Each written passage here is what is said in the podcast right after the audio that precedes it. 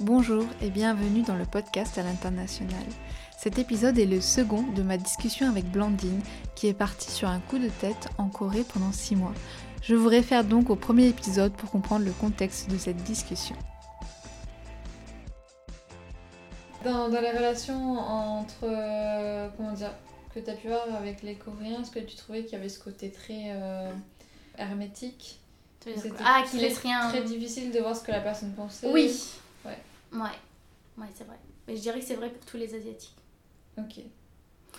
Euh, c'est très difficile de savoir. euh, Et en plus, ils, Oui. ils montrent, ils montrent pas leurs émotions. Ils sont pas expressifs non plus énormément. Et encore, je dirais que les Coréens sont- Faut les lire dans les non-dits. C'est pour ça que c'est très déroutant, je pense, quand tu vas là-bas, Mhm. parce que faut vraiment savoir les codes et, et voilà, par exemple, aussi le fait qu'ils osent pas dire non, des choses comme ça.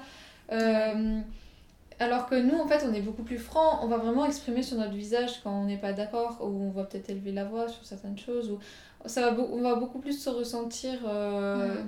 dans nos manières d'interagir, en fait. Alors que là-bas, c'est vrai que c'est beaucoup plus hermétique. Après, je dirais que la Corée, les Coréens sont plus latins que les autres pays. Enfin, Ouais, pays. ouais, ils ex- s'expriment un peu plus mais euh, c'est vrai que bah il y a des fois où je savais pas euh, enfin je savais pas trop ce qu'il pensait de moi tu vois quand je rencontrais sa famille et tout je, Oui. Je savais pas ou même euh, des personnes euh, tu vois genre des, des, des coréens on va dire euh, j'avais l'impression que c'était parfois très faux tu vois genre ils me souriaient mais j'ai l'impression que c'était pas sincère ou alors je savais pas je me posais des questions et par exemple on a j'ai rencontré des amis de, de mon copain tu vois et bon, ça s'est plus ou moins bien passé, mais c'était vraiment pour le coup, euh, ils exprimaient rien sur leur Poker visage. face. ouais, poker face euh, de A à Z. Et à la fin du séjour, enfin, de, parce qu'on est partis en week-end ensemble et tout, et à la fin du week-end, j'étais là, mais euh, tu penses qu'ils ont passé un bon moment? Et, et il était là, bah oui et tout. Et j'étais là, mais euh, enfin, moi j'ai eu l'impression, enfin. Il se faisait chier. pas, mais je savais pas quoi penser en fait Ouais. j'étais là genre euh, ils, à aucun moment ils ont enfin Ils tu vois exprimé, exprimé, euh, genre, euh, leur contentement. ouais c'était trop bizarre et j'étais super mal à l'aise et j'étais là mais euh, je sais pas je me sens mal à l'aise avec eux en fait et euh, pareil une autre différence c'est le fait qu'ils parlent très peu contrairement aux occidentaux en France, on adore parler. Genre, par exemple, mon copain, il est saoulé quand il vient en France qu'on fait des repas de famille parce qu'il me dit ça dure toute la journée, quoi. Ouais. Et vous parlez, et vous parlez, et vous parlez, et vous parlez, et vous parlez. Et, euh, et en Corée, moi, les repas, ça dure 30 minutes. Même si on est très nombreux, ça dure 30 minutes. Ouais, On mange et C'est ça impensable ça, des repas de famille de 30 minutes. C'est ça, et t'as l'impression qu'il y a un gros froid parce qu'ils parlent pas. Alors si, en- ils vont parler de certaines choses, genre euh, soit des trucs très superficiels, soit ils vont parler alors t'en es où dans ta carrière? Alors est-ce que t'es en couple? T'as rencontré quelqu'un? Alors euh, on va parler des histoires de famille, donc euh, par exemple par rapport à l'argent, des soucis Ouais. financiers, des trucs comme ça, des trucs très concrets, tu vois. Ouais. Mais ils vont pas parler par exemple euh, de la pluie du beau temps, ils vont parler politique. Bon. C'est très. Et donc du coup, moi j'étais un peu mal à l'aise au début parce que je me disais, bah je sais pas, est-ce qu'il y a un froid? Est-ce qu'il faudrait Mm. que je parle? Est-ce qu'il faut que je parle pour combler ça, le vide? combler, ouais. Ou pas Est-ce qu'ils s'attendent Du coup, je disais rien. De toute façon, je, je parlais pas assez bien coréen pour. euh, voilà. En Corée, la politesse en Corée. Alors, pff, très différent de la France. Déjà, en France, quand on entre dans un magasin, on dit toujours bonjour. Voilà. En Corée, non. On salue pas. Ouais. Enfin, voilà. Euh, pareil. euh, Ça, c'est très bizarre quand même. Ouais, enfin, c'est très différent de nous. Et il n'y a pas de mot pour dire s'il te plaît quand euh, on demande quelque chose. C'est Ouais. le, le verbe donnez-moi, c'est juta, donner. Donc en fait, quand euh, on dit euh, est-ce que je peux avoir ça, en fait, on, on dit donnez-moi ça. Mm. Genre, c'est pas du tout la même euh, conception du, du truc. Ah, c'est un ordre un peu en fait. Ouais, mais oui, c'est un ordre, mais c'est c'est considéré comme poli là-bas, si tu veux, c'est la façon de faire. Et euh, du coup, c'est très très différent. En fait, on dit s'il te plaît que quand on supplie, en fait. Genre Oui. vraiment quand on demande quelque chose de. Voilà. Euh, par contre, on dit merci assez régulièrement. Et euh, pareil, dans le, en fait, on, on va pas dire excusez-moi quand on cherche à. On est dans le métro, on veut sortir du métro. Mm. On dit pas excusez-moi, pardon pour essayer de se faufiler. Non, on pousse les gens et on sort comme ça en fait. Et euh, moi personnellement, j'avais été Et choquée. ça, ça doit être très déroutant quand même. Bah ouais, euh, au début, enfin moi je le- j'étais toujours là, euh, je disais Chisamida, Chisamida, enfin se dire euh, excusez-moi, excusez-moi. Et euh, les gens ils me regardaient comme ça. Bon, ils voyaient que j'étais étrangère, donc ils se disaient bon, Oui. on lui pardonne, euh, voilà. Mais, euh, mais ça se fait pas. J'ai jamais entendu un Coréen dire Ah, oh oh comme ça. Jamais Genre juste ils sortent, ils se poussent, euh, voilà, et puis euh, c'est comme ça. hein. Donc ouais, la politesse, ça n'a ça a pas grand chose à voir avec la politesse française. En France, je trouve qu'on est, on a beaucoup de mots de politesse, euh, Oui. genre bonjour, merci, s'il vous plaît, au vous revoir. en prie. Je vous en prie, passez une bonne ouais. journée. Et pareil, quand j'allais au magasin et que je partais, tu sais, en France, on dit au revoir, bonne journée. Ouais. Et en Corée, je savais pas quoi dire. Parce ah, mais qu'est-ce que, qu'est-ce que je dis? Et j'avais demandé à mon copain, qu'est-ce que je peux leur dire? Ouais. Parce que bon, moi, je partir sans rien dire. Alors, les Coréens partent sans rien dire souvent. Ouais. Mais non, moi, j'étais gênée. Il faut que je dise quelque chose, quoi. Oui, en général, t'apprends quand t'es dans notre pays, que tu restes un certain moment, t'essaies d'apprendre des petites formules comme ça. Et euh, du coup, en fait, il m'a dit, oui, tu peux leur dire euh, sugo aseo, et ça veut dire travailler bien. Ok. Voilà. Mais, euh, Ça, ils le disent en Italie. ah ouais? Buon Ouais. Lavoro. Ouais, c'est rigolo, ça. Ouais, et je trouvais ça très bizarre parce que je disais, mais tu diras jamais en France bon travail. Au final, je, je pense je suis la seule à le dire. Enfin, quand je faisais la queue, euh, Mm. je savais qu'il fallait que je dise ça si je voulais dire un truc, quoi. Ouais. Mais euh, du coup, enfin, ça c'est pas répandu de, de dire euh, au revoir, bonne journée. Ils partent comme ça, ils payent, ils partent, et puis voilà. Ils prennent leurs affaires et ils se cassent. Ah c'est ouais, trop bizarre de dire que, exemple, bah, nous, depuis qu'on est tout petit, Mm. le truc que t'apprends aux enfants, c'est dis merci, euh, merci qui, euh, tu dis quoi maintenant? Tu dis au revoir, ah, faut dire bonjour. Et que là-bas, en fait, bah, ils apprennent pas ça aux enfants. Ben, après, il y a d'autres codes. Il y a d'autres codes, bien évidemment. Mais c'est vrai que pour nous, c'est c'est quand même genre la, la base en fait de, des rapports sociaux. Ouais, c'est- des choses qu'on t'apprend quand t'es enfant, qu'on te rabâche. Et que ce soit pas aussi, que c'est pas cette place-là. Après, très sûrement, ça doit se refléter sur d'autres choses, la politesse, Ah oui. le respect. ça va être le niveau de langage. Parce qu'il Oui. y a, selon, selon la personne à qui tu c'est ce t'adresses. que tu disais, ce côté hiérarchique, selon Ouais. à qui tu t'adresses. Tu... Non, mais tu, tu parles pas de la même façon à un jeune que tu parles à un- une personne plus âgée. C'est ça que tu te retrouves dans certaines cultures euh, aussi. Mais nous, on avait le vouvoiement, on a le vouvoiement oui, par exemple. mais après, vraiment. euh, Mais ça tend à se perdre un petit peu. Enfin, une fois que tu, Tu- connais la personne, tu l'utilises plus. En fait, tu l'utilises plus en France pour la distance, pour vraiment montrer. Ouais, c'est ça. Quand tu connais pas la personne, Mm. Euh, après, quand c'est quelqu'un de jeune et que t'es jeune et que c'est quelqu'un qui a ton âge, peut-être c'est un peu plus difficile de Mm. l'utiliser, mais en général, c'est vraiment pour marquer la distance. Et c'est vrai que quelqu'un de beaucoup plus âgé que toi, mais avec Que qui tu seras connais. très, po- très Mm. proche, en fait, euh, la personne te dira Bah non, mais tu te moi. C'est ça. Et du coup, ça doit être aussi un peu. En Corée, en fait, t'as. Même quand avec tes parents, tu les, tu t'es obligé de leur parler avec le langage. euh, Ok. Voilà, donc ça, ça marque pas la distance en Corée, ça marque le respect tout simplement. Donc euh, tu, tes parents, tu utilises la forme euh, honorifique. euh, et même tes amis, enfin des amis, des personnes avec qui tu, que tu côtoies, genre avec qui tu fais des soirées et tout, s'ils sont plus âgés que toi, tu dois utiliser de la forme honorifique. Ça met énormément de distance. Ouais, avec les parents, oui, parce que encore une fois, tu sais, c'est la place de. Il y a une Après, forme de c'est- hiérarchie. le- Mais encore une fois, tu vois, il y a un peu cette idée de, de famille, de grande famille. Genre par exemple, on dit pas, ma- enfin, l'équivalent de madame, c'est ajuma, et ajuma en fait, ça veut dire tante. Donc les femmes dans la rue, par exemple, tu vas au resto, tu veux euh, appeler la serveuse, tu dis qui a par exemple 40 ans, tu dis pas, euh, enfin, tu- en France on dit madame, Mm. mais là-bas ils disent tante, même s'ils la connaissent pas. Ah ouais Et euh, pareil pour les hommes, au lieu de dire enfin monsieur, c'est tonton. Pareil avec les amis, si t'es plus vieux, t'es mon grand frère. T'es pas mon ami. Parce que les amis, c'est que la même année. Ah oui, en fait, ils ont repris le vocabulaire de la famille pour euh, les La personnes. société. Ah ouais. Du coup, ça établit une certaine distance dans le sens où effectivement celui qui est plus âgé, il a le rôle de, bah, de grand frère ou de grande sœur, donc de prendre sous son aile le plus jeune, de le guider, etc. Et celui qui est plus jeune, bah, il doit euh, du coup le respect et se taire face à la personne qui est plus âgée. Mais euh, il y a quand même. Enfin, ça marque pas la distance comme chez nous, tu vois. Chez nous, ça marque euh, la distance, comme tu as dit, mais chez eux, c'est un peu différent. C'est pas forcément une distance, c'est juste le respect et savoir quelle est ta place, en fait. Tu vois, c'est marquer ta place. Oui. Mais les enfants, par exemple, si tu utilises la forme honorifique, donc l'équivalent du vouvoiement, avec des enfants, ce sera très bizarre. Là-bas, tu leur parles avec ce qu'on appelle le ban mal, c'est le langage courant, quoi. Donc euh, voilà, c'est vraiment par rapport à l'âge, euh, mais c'est très différent dans la conception du, du respect de la politique. Enfin, Il y a Ça, vraiment c'est cette vraiment idée bizarre. de respecter tes aînés, C'est ça. respecter tes ancêtres. euh. c'est ça qui est drôle, c'est que euh, même si tu te disputes avec quelqu'un, tu dois utiliser le langage honorifique. Qui est une marque de respect. Le pire en Corée, si tu veux te faire détester, c'est d'utiliser le langage courant avec une personne qui est plus âgée. lors d'une dispute. Si tu fais ça, c'est vraiment le truc le plus. Mais c'est le truc le plus insultant que tu puisses faire. Donc, Ouais. même, même des, des personnes qui se disputent, elles vont se. Tu vois, genre se montrer une petite marque de respect, tu vois, une petite marque d'honorifique, euh, comme ça, tu vois. Ah ouais. C'est. euh, ouais, c'est Ouais, du coup, les... c'est pas dans les petits mots, c'est vraiment dans la manière dont tu, t'adresses. Ouais, dont tu t'adresses. Et même certains verbes sont pas les mêmes. Donner, par exemple, Judah, ça devient Delida. Mhm. Voilà, donc quand tu t'adresses avec des personnes euh, Hmm. qui sont supérieures, c'est, tu dis pas euh, Chuseo, tu dis euh, Doriseo, tu vois, par exemple. D'accord. Donc c'est, c'est vrai, même dans les verbes, ça change, quoi. Après aussi dans le fait de se pencher quand tu De salues, ouais. de s'incliner. Plus tu vas t'incliner, et plus tu vas t'incliner longtemps, plus ce sera une marque de respect. Ah oui, d'accord. Voilà. Plus Pour tu dire te- bonjour, Du coup, euh, plus tu te penches bas aussi. Plus tu te pen- penches bas et plus tu restes longtemps comme ça, plus, plus ça montre euh, que la personne est supérieure par rapport à toi et plus ça lui montre que tu le respectes.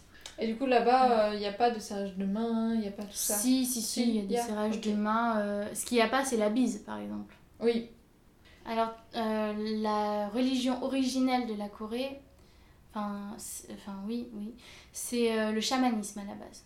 Donc le chamanisme, il n'y a pas vraiment de rôle attitré à la femme et à l'homme, euh, je crois. De, dans- Enfin, c'est pas un dogme, tu vois, avec... euh, c'est les forces de la nature, tu vois. Oui, voilà, c'est pas du tout la même conception. Donc ça, c'est la, ça, c'est la croyance originelle des Coréens. D'accord. Cependant.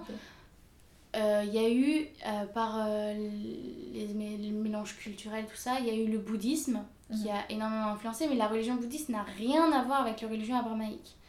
C'est-à-dire que c'est pas du tout une conception euh, euh, de. euh, tu vois, enfin, il n'y a pas une cosmogonie en mode euh, oui, il y a eu euh, Jésus et puis il y a eu machin. Il n'y a eu pas ce côté de il y a un dieu, il faut faire comme ça. Non, non, non. Il y a plus y a- ce côté de il y a des forces de la nature, il y a des Ouais, je pense que ancêtres, plus quelque chose comme ça. ce truc un peu de cycle.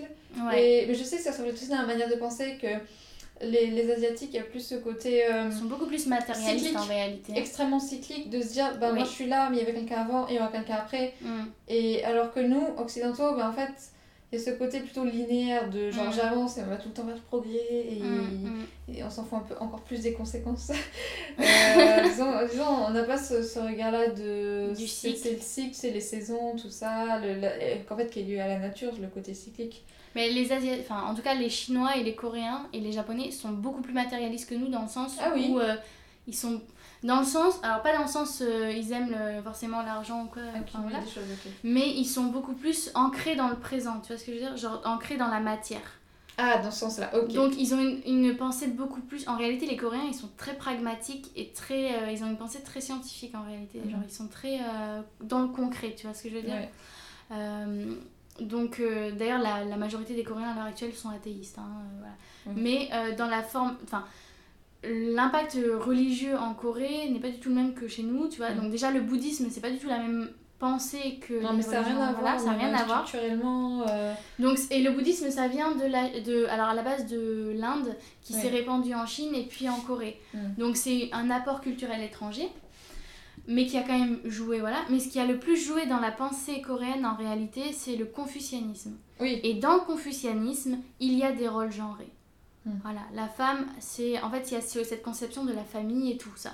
Après, je suis, je connais pas assez le confucianisme pour dire quoi que ce soit, mais je sais que c'est la mentalité coréenne est très confucéenne, donc euh, en réalité c'est ça qui a influencé la, la pensée coréenne et pas vraiment le bouddhisme ou le chamanisme. Et les religions chrétiennes à l'heure actuelle, enfin il y a des chrétiens en Corée, tout ça, ils sont pas mal et tout, Euh, depuis ben, avec les Américains, tout ça, enfin. Oui. Euh, mais c'est assez récent, ils sont beaucoup, enfin ils sont pas très nombreux et, euh, et je pense qu'ils ont quand même pas la même perception de la religion et tout ça que les occidentaux parce que c'est un apport extérieur, tu vois ce que je veux dire? Donc ils l'ont un peu remasterisé à leur sauce, je pense. Hmm, Et le bouddhisme, il y a du sexisme aussi dedans, hein, de ce que j'avais entendu. D'accord. Il y a, enfin bon, pas en Corée forcément, mais euh, dans certains pays, euh, il y a certains endroits qui sont interdits aux femmes parce que euh, par les bouddhistes. Oui. Donc les bouddhistes ne sont pas des anges qui seraient pour l'égalité. Et pour rebondir sur ça, du coup, pour ceux qui l'auraient compris, donc Blandine, elle est en couple avec un, un Coréen. Est-ce que tu pourrais nous dire, culturellement, est-ce que ça a pu être compliqué? Que c'est quand même des cultures qui sont assez éloignées finalement, la culture coréenne et française. Tu l'as rencontré en France, c'est ça? Ouais. Il faisait des études pour apprendre le français, pour, parce que lui, son rêve, ça a toujours été de partir travailler à l'étranger. Mhm. Euh, donc on s'est rencontrés quand j'étais à l'université. Et alors la question du est-ce que la culture a de l'importance dans le couple? Mm. Ben moi je dirais non en fait, honnêtement. Mais je suis d'accord dans le sens où euh, quand tes valeurs, tu partages pas du tout les mêmes valeurs, ça peut poser problème quand tu fondes une famille par exemple. En fait on n'est pas exotique l'un pour l'autre. Parce qu'en fait on a des valeurs qui sont très similaires. Enfin, on n'est pas forcément, on n'a pas forcément le même goût sur tout. On a la même approche sur plein de sujets, sur plein de, sur même la, la conception de l'amour, ce genre de choses. Donc euh, la culture entre pas tellement en ligne de compte. Des fois, il peut y avoir euh, des petites frictions, euh, voilà, mais sinon, en vérité, la, la différence culturelle, si on communique sur le sujet, si on dit, ouais, dans mon pays, on fait comme ça, Ouais. pour ça, et que moi je lui dis, ah ben nous en France, on fait pas comme ça, machin, qu'on en discute, qu'il y a de la communication, les problèmes, on va dire, entre guillemets, culturels, euh, ils passent outre parce que Oui, Déjà, si t'es en couple avec une personne étrangère, c'est que t'es assez ouverte d'esprit pour, pour euh, oui intégrer que l'autre est différent de toi et qu'il y a des choses sur lesquelles vous serez pas forcément d'accord, mais euh, tu vas t'ouvrir à, à l'autre. Donc je dirais que la culture n'est pas si importante que ça dans, dans le couple. Ce qui va vraiment poser des problèmes pour moi, c'est euh, la langue. Parce que la communication, c'est le plus important dans un couple. Et euh, si vous avez pas. euh, Enfin, il y a des moments, tu vois, c'est difficile de s'exprimer parce que nous, on communique principalement en anglais. Mais je suis pas bilingue en anglais, donc il y a des fois, je sais pas comment exprimer quelque chose en anglais. Et comme je parle pas assez bien coréen, je peux pas m'exprimer aussi euh, Tu peux pas mettre des mots exacts. des mots sur exacts sur ce que je veux dire, euh, voilà. Et lui, c'est pareil euh, de son côté. D'accord. Et du coup, des fois, ben, il y a un peu ce, ce, ce blocage, ou alors il peut y avoir des, des quiproquos Oui. entre nous parce que euh, ben, il y a un problème, voilà. Mais ça, en vrai, ça- bah, ça le montre encore plus parce qu'on parle pas le même langage, mais en réalité, c'est des soucis de. de, de du, enfin, même, je pense, dans n'importe quel. Oui. euh, même, Ouais. même si on parle la même langue, il y a toujours des quiproquos. Il y a toujours des parce quiproquos, c'est vrai. On est deux personnes euh, complètement différentes, avec des, des Mm. perceptions différentes. Donc en réalité, ça me choque pas tant que ça. Oui, voilà, c'est ça. Enfin, en fait, on se comprend. euh, En fait, si vous n'avez pas la même palette que des personnes qui, qui, parlent, qui partagent la même langue, vous n'avez Mm. pas la même palette d'expression. Mm. Mais en fait, ce qui est très intéressant, c'est qu'en plus, mon copain, vu qu'il est coréen et que c'est une culture du non-dit. Ouais, ils observent beaucoup. Voilà. Et euh, mon copain, en fait, j'ai remarqué qu'il arrivait à cerner très facilement ce que je ressentais, Mm. même sans que j'ai besoin de le dire. C'est-à-dire qu'il il le voit à travers euh, mon regard, mon... Enfin, je sais pas exactement comment il fait, mais en Corée, je crois qu'ils appellent ça le, le John ou je sais pas quoi. Mais en gros, c'est l'intuition. On dit que les Coréens sont très intuitifs, mais c'est pas qu'ils sont intuitifs, c'est qu'ils observent beaucoup. Et, euh, et puis après aussi, quand t'a- t'apprends à vivre avec la personne et quoi, tu, tu apprends à la connaître, Mm. même si tu- il y a des moments tu elle peut pas s'exprimer exactement. Tu sais que telle réaction, tel comportement, ça veut dire telle chose sur lui parce que tu l'as vu plusieurs fois, tu sais ce que ça veut dire. Ce que je voudrais dire, c'est qu'en fait, la- les couples internationaux, au final, ils se disputent quand il y a des disputes pour les mêmes choses que des couples euh, qui ne sont pas internationaux, c'est-à-dire. euh, ben, ah, ben t'as pas jeté ton pot de yaourt. Une connerie, hein. Mais genre, euh, une connerie du vécu, parce que voilà. Euh, hey, t'as pas jeté ton pot de yaourt, bah je le ferai après. Mais non, fais-le maintenant, bah je le ferai après. Voilà. Des trucs qui peuvent arriver dans n'importe quel couple, tu vois. Par contre, je trouve que, je pense que vu que on est un couple inter- international, euh, on fait face à beaucoup plus de difficultés Ouais. que les autres par rapport au, au papier, l'administration, tout comme ça. Et je pense que paradoxalement, ça renforce notre couple. En fait, si vous êtes ensemble, c'est parce que c'est vraiment, genre, vous le choisissez. C'est pas confortable du tout comme, Ah, euh, comme non. couple de combien d'heures de décalage, par exemple, entre euh, Euh, La tu veux dire, euh, il y a 7-8 heures à peu près. 7-8 heures, ouais. c'est énorme. Ouais, et en avion, ça fait le, la même distance, 12-13 à peu près, heures. Ouais. Mm. Après, voilà, il y a cette histoire aussi, par exemple, de, de, bah, de visa, d'administration, de Oh tout ça. Mm. C'est, c'est- Si vraiment c'était juste du confort, en fait, vous serez pas ensemble parce que Mm. c'est pas du tout confortable. euh. Tout à fait. Et- Mais du coup, paradoxalement, je pense que le fait de faire face à ces épreuves, ben, en fait, on les affronte ensemble, donc ça renforce euh, notre lien, tu vois ce que je veux dire? Ouais, Parce ouais. que c'est ensemble face à ce, ce truc. Ouais. Alors que dans des couples où ils n'ont pas tous, tous ces problèmes, ben, la tension, peut-être qu'elle est reportée ailleurs, tu vois ce que je veux dire? Entre le- les, les, les trucs. On n'a pas le temps de se prendre la tête, nous, parce qu'on a déjà des choses à affronter euh, extérieures, donc... euh, je pense que ça joue aussi. Après, je sais pas, mais euh, je pense que ça, ça doit être ça qui. Après, nos cultures, même si elles sont différentes, moi je la connaissais un peu et elle me plaît dans le sens où euh, je me reconnais dans, sur certains points. Mm. Et lui, il n'est pas tout à fait coréen parce qu'il a vécu à l'étranger, dans plusieurs pays étrangers, Mm. donc euh, il a un Mais il est quand comportement- même quelqu'un de très ouvert. Ouais, il est euh, ouvert, Et etc. il est curieux, il a déjà fait cette démarche en fait d'aller vivre à l'étranger. Voilà, euh, tout à fait. Et en plus de ça, nos cultures, euh, tu vois, genre, moi je suis pas religieuse, il l'est pas non plus, donc on a une vision euh, matérialiste, scientifique des choses en fait, tu vois ce que je veux dire? Mm. On n'a pas. Et puis même dans nos valeurs, tu vois, c'est genre, euh, sois gentil avec les autres, sois honnête, sois intègre. euh, tu vois ce que je veux dire? On a la, la même, euh, les mêmes valeurs, donc à partir de au là. final, euh, ouais, c'est assez impressionnant parce que de toute manière, quand tu mets en couple avec quelqu'un, en général, c'est c'est tout le temps quelqu'un qui a quand même à peu près les mêmes valeurs que toi, quoi qu'on dise. Ouais. Euh, les opposés s'attirent, c'est pas vrai. Et c'est pas parce qu'en fait t'es de notre culture que t'as pas les mêmes valeurs, au contraire. Exactement. Et, Et vous vous ça. aimez pas parce que vous êtes différents, mais parce que vous partagez les mêmes choses. C'est ça, tout à fait. Mm. Bah oui. Et en fait, paradoxalement, je me sens mieux compris par lui que par euh, beaucoup de mecs que j'ai rencontrés en France, alors Mm. qu'on partage la enfin, les Français, on partage la même culture et tout. Mm.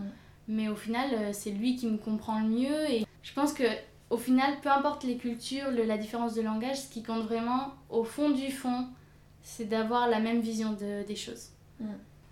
Au Ouais. début, ça a été difficile. Enfin, moi, je sais qu'au début, enfin, au début qu'on sortait ensemble, je l'ai pas mal rejeté à un moment donné parce que je savais que si on continuait à sortir ensemble, j'allais souffrir au bout d'un moment. Parce que j'étais là, bah, il va finir par partir. Ouais. Moi, je vais rester là. Euh, ça sert à quoi qu'on continue à se voir On va juste. euh, on- en fait, on repousse juste la, la souffrance, tu vois ce que je veux dire Oui, oui t'avais conscience que. Ouais. Enfin, dans ma tête, j'étais là, de toute façon, ça va. Enfin, concrètement, on, on va se finir par se séparer, ça sert à rien qu'on reste ensemble. Et, euh, et au final, bah. Mais t'en as- t'as- tu t'es pas dit. euh, Bah, je vais rompre du coup. Bah, si, justement, c'est Ah, si. ce qui s'est passé, c'est que j'ai rompu avec lui. Par anticipation en Ah, fait par De anticipation, dire, de toute ça. manière. euh, façon, ça mène à ça rien. Voilà, exactement. Après, j'étais pas, c'était pas agréable de mais je me disais, euh, je préfère le faire maintenant avant qu'on s'attache trop. Mm. Et parce que après, ça serait trop difficile. Mm. Et, et bon, bah, du coup, j'ai rompu, ça a, été, ça a été difficile. Et au final, on est retourné ensemble deux jours plus tard. Donc, euh, ça a pas duré longtemps. Ouais. Ça a pas duré longtemps. Mais en fait, c'est parce que je pensais pas du tout une- un euh, instant que j'irais en Corée du Sud, en fait. Je, moi, j'étais dans l'optique, bah, je vais rester en France, euh, voilà, et puis lui, il va repartir. Et puis...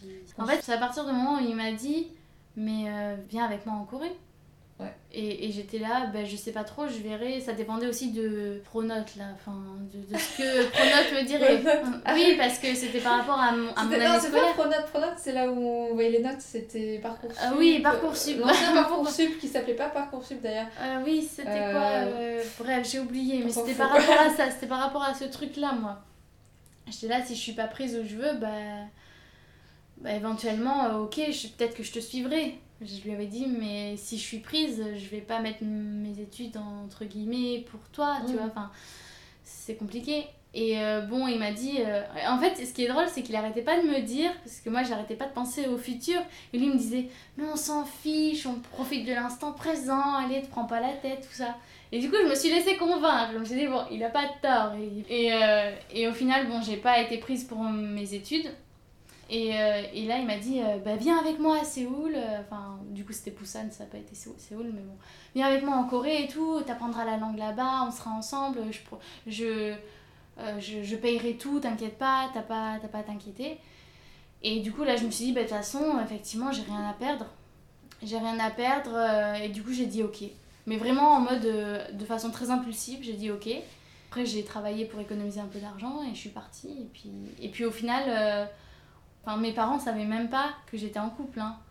Quand euh, j'ai décidé, je leur ai annoncé, euh, bon, ben, papa, maman, euh, je sais que j'ai plusieurs choses à vous dire. Déjà, j'ai un copain. Et je pars avec lui euh, au bout de la planète. Voilà. Génial. Et là, mon père, il a rigolé, il a dit ouais, bien sûr, ouais. J'étais là, non, non. Il m'a dit non, tu vois, mais en rigolant, en mode Haha, elle est drôle celle-là. Je vois tout faire. non. Et, euh, et j'étais là, non, non, mais si, si. Et puis mon père était là, mais non, mais n'importe quoi et tout. J'étais là, mais de toute façon, je suis majeure maintenant. Moi, j'étais à peine majeure, hein. Je suis majeure, vous pouvez pas me, vous pouvez pas me retenir. Et du coup, ma mère, elle a dit, mais on l'a jamais rencontré, il faudrait peut-être qu'on le rencontre avant parce que ça se trouve et tout. euh, ça se trouve, il a une deuxième femme dans son pays, ça se trouve, il va être kidnappé, ça se trouve ceci, ça se trouve cela. Oui, J'étais inquiet. J'étais là, non, ça m'étonnerait, mais bon. Au final, euh, ma mère l'a rencontré, enfin, mes parents l'ont rencontré, il est venu trois semaines chez mes parents et ils l'ont adoré. Et ils se sont dit, oh oui, c'est bon, tu peux partir. Mais euh, ouais, t'imagines, euh, du jour au lendemain, je leur ai annoncé euh, non seulement que j'avais un copain, mais qu'en plus je partais à l'autre bout du monde vivre avec lui, quoi. Oui, c'est sûr C'est un peu un choc, ouais, parce que c'était tellement impulsif que, que voilà, quoi. Et, et au final, on est toujours ensemble, ça fait 4 ans maintenant, même un peu plus, qu'on Mhm. est ensemble. Et on avait, enfin voilà, il est venu en France pour moi. Enfin voilà, et maintenant on envisage un futur à deux. Et je pense que le fait de vivre en Corée ensemble, ça, ça a encore, euh, tu vois, genre. euh, Oui, en fait, euh, ce que vous avez eu, c'est que vraiment, t'es allé vivre dans son pays, il allait vivre dans le tien. hum, Et du coup, vous avez vraiment pu savoir ce que c'est qu'être dans le pays de l'autre en tant Mm. qu'étranger, du coup, et ça a vraiment. et de mieux comprendre l'autre finalement aussi, de rencontrer sa Mm. famille et tout, et de resserrer vos liens. oui, tout à fait. Je trouve que c'est important ça, ce point. Même si c'est pas aller vivre pendant longtemps, mais juste d'aller passer un peu de temps pour dire ok, c'est quoi ta culture, que je connaisse vraiment. Hmm. Et voilà, et maintenant, ben, euh, c'est voilà.